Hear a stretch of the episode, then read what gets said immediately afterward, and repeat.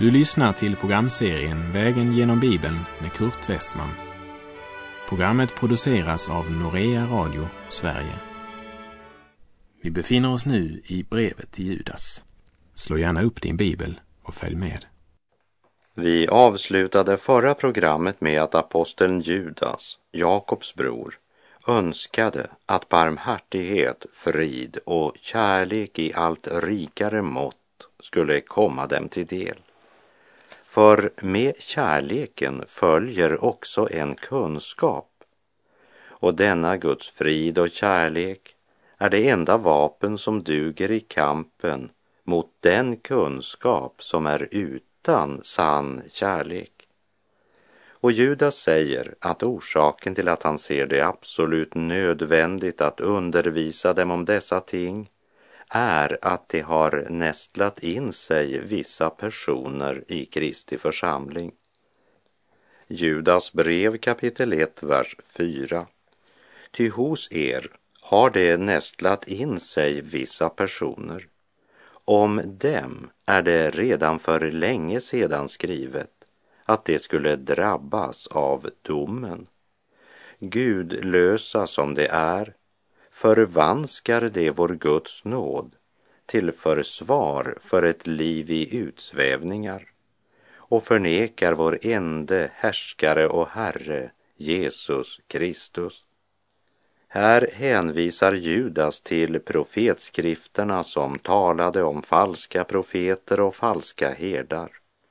Ty både profeter och präster är gudlösa. Även inne i mitt hus finner jag deras ondska, säger Herren. Står det i Jeremia 23.11 och han fortsätter i Jeremia 23.16. Så säger Herren Sebaot. Lyssna inte på orden från de profeter som profeterar för er, ty de bedrar er. Sina egna hjärtans syner talar de, inte vad som kommer från Herrens mun. Redan de gamla profetskrifterna vittnade om att ingen falsk profet eller präst kan gömma sig på så hemligt ställe att Gud inte hittar honom, säger Herren i Jeremia 23, 24. Gamla testamentets skrifter är full av profetior som talar om att den som förvanskar Guds ord drabbas av Guds dom till sist. Och nu påminner Judas om detta. Det är som han säger, det här är alltså inte något som jag har hittat på, utan om dem är det redan för länge sedan skrivet att de skulle drabbas av domen.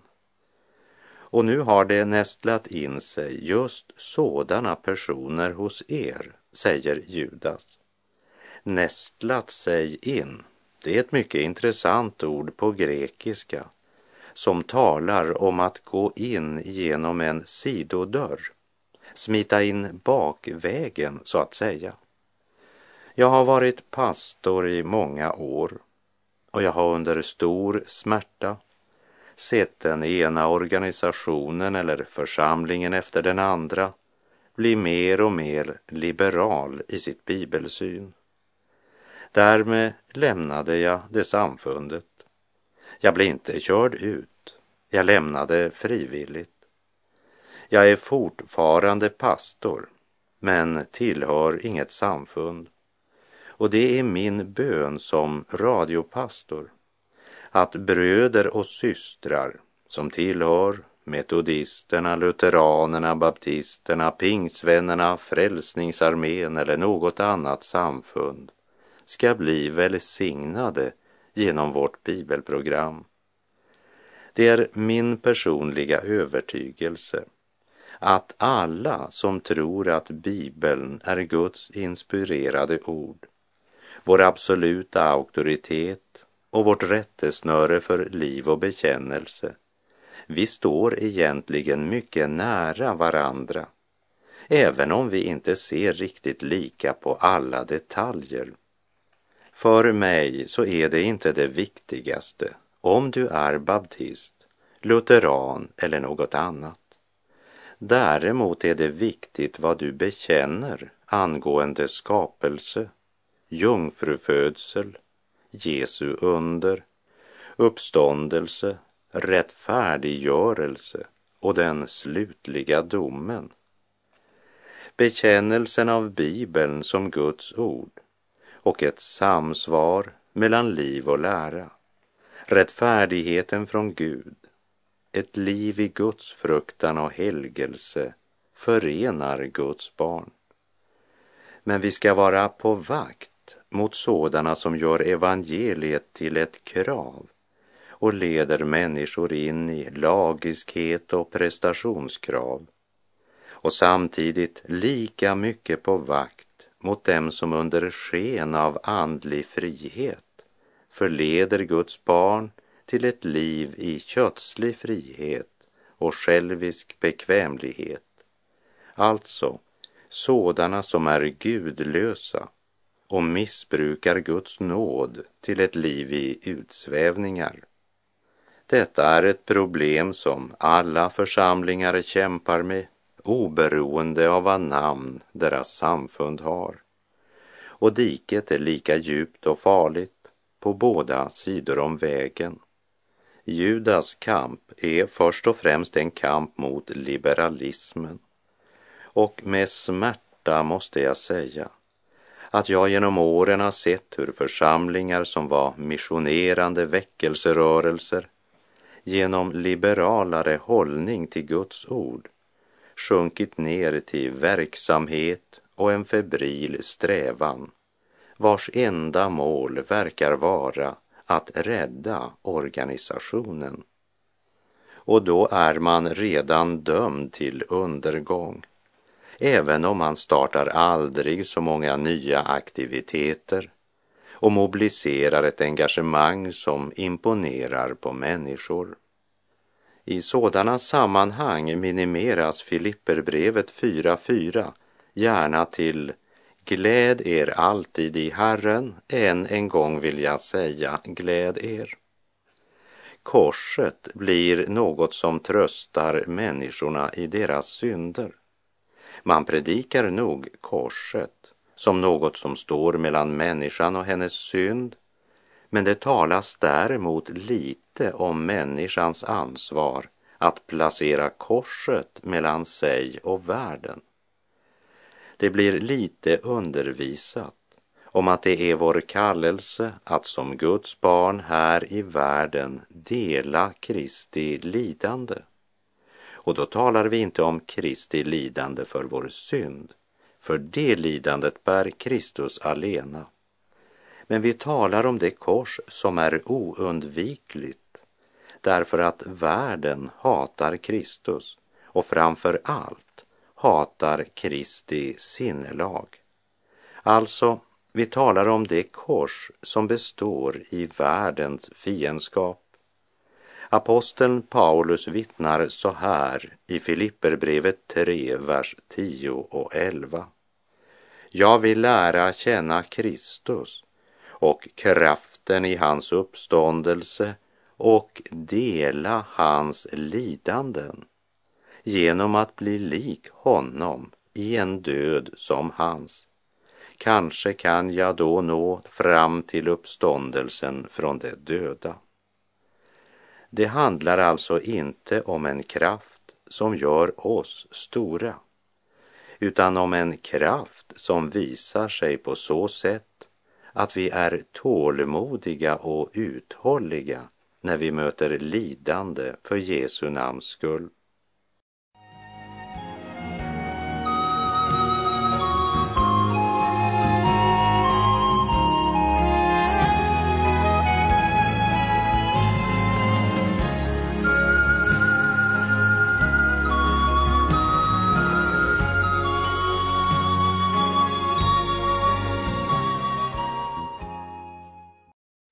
Judas kommer med sitt varningsrop till alla Guds barn och hans varning gäller sådana som ger sig ut för att vara Guds tjänare men som är gudlösa och som förvanskar vår Guds nåd till försvar för ett liv i utsvävningar. Bedra inte er själva. Gud bedrar man inte. Det människan sår skall hon också skörda. Den som sår i sitt kötts åker skall av köttet skörda undergång. Men den som sår i andens åker skall av anden skörda evigt liv.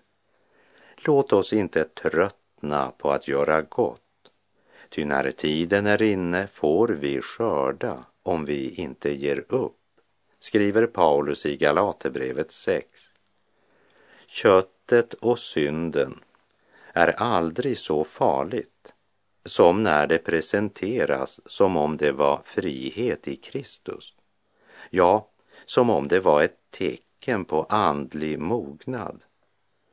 Men motsatsen till lagiskhet är inte laglöshet, utan förlåtelse, frigörelse, helgelse och gudsfruktan.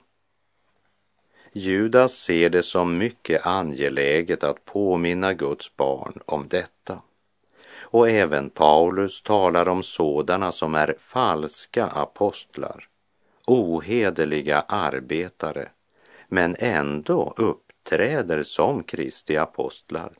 Och det är inget att förvåna sig över. Satan själv gör sig lik en ljusets ängel, säger Paulus i Andra Korinthierbrevet 11. Avfallet från Gud kommer inte utifrån, utan inifrån. Men när Judas nu skriver till dem om detta så är det inte därför att han menar att de är okunniga, men han vet att vi hela tiden måste påminna varandra så att vi är vakna för denna ständiga fara. En av de stora farorna på Judas tid, det var gnosticismen, vilket också utgör en av de stora farorna i vår tid. Gnosticismen betraktar ju kroppen som något ont och anden som något gott. Med andra ord splittrar man Guds skapelse och förringar Guds förlossning till att bli en förlossning från kroppen. Enligt gnosticismen är det alltså inte hela människan som är innefattad av Guds frälsningsverk. Men när Bibeln talar om människans hela personlighet talar den om människans hjärta som en enhet för allt vad människan är. Gud har skapat människan med ande, kropp och själ. Och om man genom falsk undervisning splittrar upp människan kan det lätt leda till att vi inte behöver vara så noga med vad kroppen gör. För det är ju i anden man lever trons nya liv. I Romarbrevet 8.13 står det Om ni lever efter köttet kommer ni att dö. Men om ni genom anden dödar kroppens gärningar ska ni leva. Och i det sammanhanget är anden Guds ande. Vad jag vill säga är detta. Vandra i anden så kommer ni inte att göra vad köttet begär, skriver Paulus i Galaterbrevet 5.16. Vad vill det säga? Att vandra i anden. Det första som är viktigt att nämna här, det är att du får inte låta Satan lura dig att sno det hela upp och ner. För Satan säger, nu måste du verkligen försöka att inte göra det som köttet vill. Då börjar du vandra i anden. Precis som om att vandra i anden eller låta sig ledas av anden skulle vara belöningen för att inte ha gjort det som köttet har lust till. Det är att förväxla metod och konsekvens. Och den enda rättfärdighet som uppnås på den vägen, det är självrättfärdighet. Och det leder antingen till självmedlidande eller till självberöm. Att ledas av anden, att vandra i anden, det är inte en belöning, det är själva metoden. Och det som du upplever så hopplöst, det är i verkligheten ditt enda hopp. Och här vill jag gå tillbaka och ta ett exempel från vår vandring genom Andra Mosebok. Andra Mosebok 17, vers 10 till och med 12. Och Josua gjorde som Mose hade sagt honom och gav sig i strid med Amalek. Men Mose, Aron och Hur steg upp överst på höjden.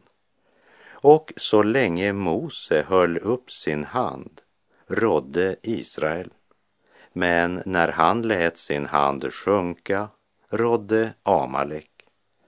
Och när Mose händer blev tunga tog de en sten och lade under honom och på den satte han sig. Sedan stödde Aron och Hur hans händer, en på vardera sidan. Så hölls hans händer sig stadiga till dess solen gick ned. Den avgörande kampen utkämpades på bergshöjden. Den utkämpades i bön. Så länge Mose höll sin hand uppe, det vill säga tog emot den av Gud givna segern. Så länge segrade Israel. Mose står uppe på höjden, men han står inte tomhänt. Han har Guds stav i sin hand. Och det är viktigt att se att den helige Ande är den ende som kan ge oss seger över köttet. Segern kommer genom att vandra i anden. När vi vandrar oberoende av Gud eller i egen kraft, då får Amalek eller köttet lätt makten över oss och besegrar oss. Så länge Mose höll sin hand uppe rådde Israel. Men att vandra i anden, det är inte en belöning för att du har låtit bli att göra det som köttet har lust till. För om du tänker, nu ska jag försöka låta bli att göra köttets gärningar, då vandrar jag i anden. Det är att förväxla metod med konsekvens. Vandringen i anden är inte en belöning för att du låtit bli att göra köttets gärningar. Att vandra i anden, det är metoden. Att vandra i anden betyder alltså att du genom tron tillägnar dig den seger som Jesus har vunnit och som Gud erbjuder dig. Och Gud vill stadfästa den gåvan i ditt liv. Judas skriver sitt brev med tanke på de villolärare som under sken av att förkunna Guds ord och under sken av evangelisk frihet i verkligheten inte alls är evangeliska, men evangelastiska. De är gudlösa och missbrukar Guds nåd till ett liv i utsvävningar, säger Judas. Hur är det med dig och mig idag? Missbrukar vi Guds nåd? Hör vad Paulus säger om helighet och renhet i Andra Korinterbrevet 1, vers 12. Vi kan med gott samvete berömma oss av att vi här i världen och särskilt mot er har uppträtt i helighet och renhet inför Gud och inte varit ledda av världslig visdom utan av Guds nåd. Med andra ord, vi använder inte Guds nåd som en ursäkt för att synda, utan Guds nåd driver oss att uppträda i helighet och renhet.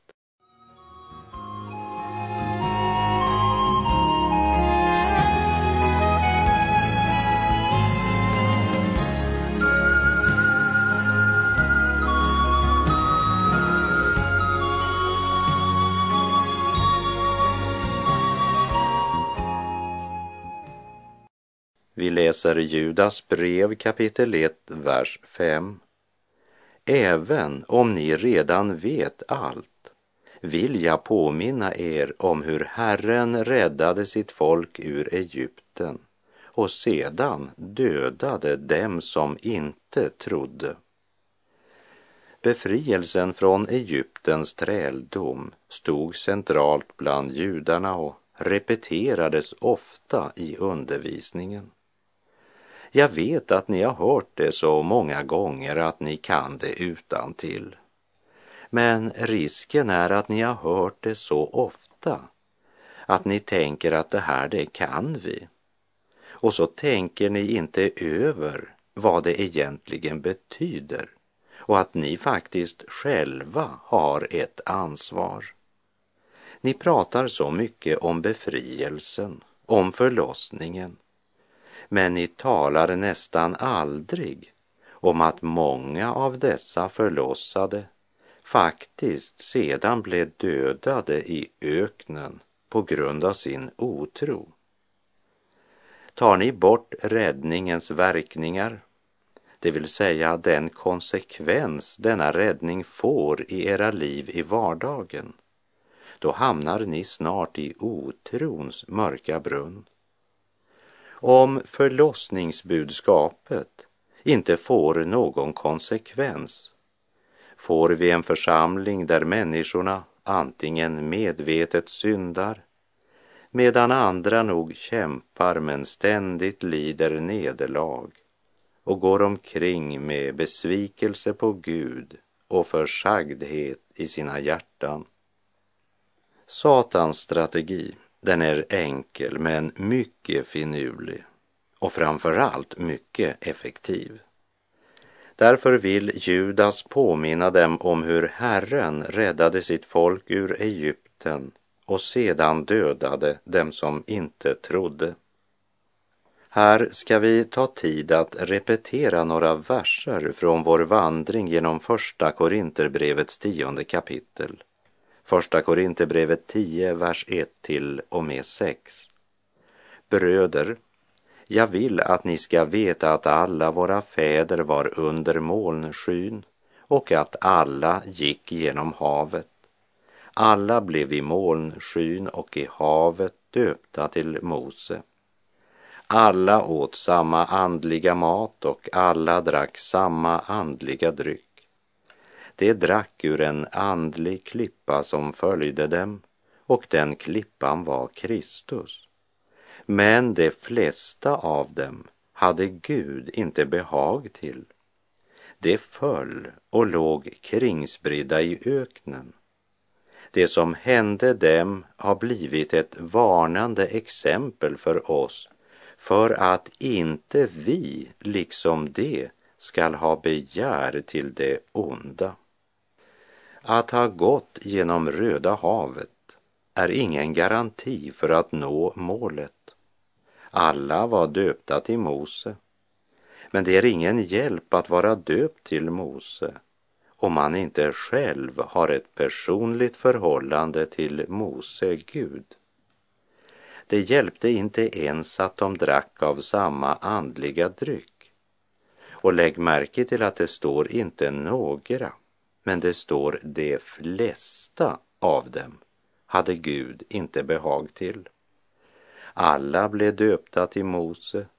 Alla drack samma andliga dryck, men de flesta hade Gud inte behag i.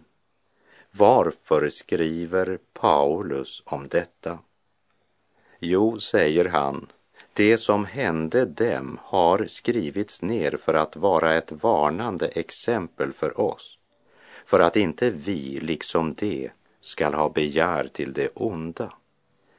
Hela Israels folk blev förlossade genom blodet av lammet som blev offrat.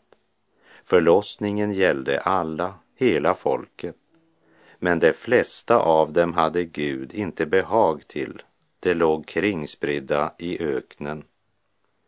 Det som hände dem har blivit ett varnande exempel för oss för att inte vi ska ha begär till det onda liksom det. Köttet har ingen frihet hos en sann kristen.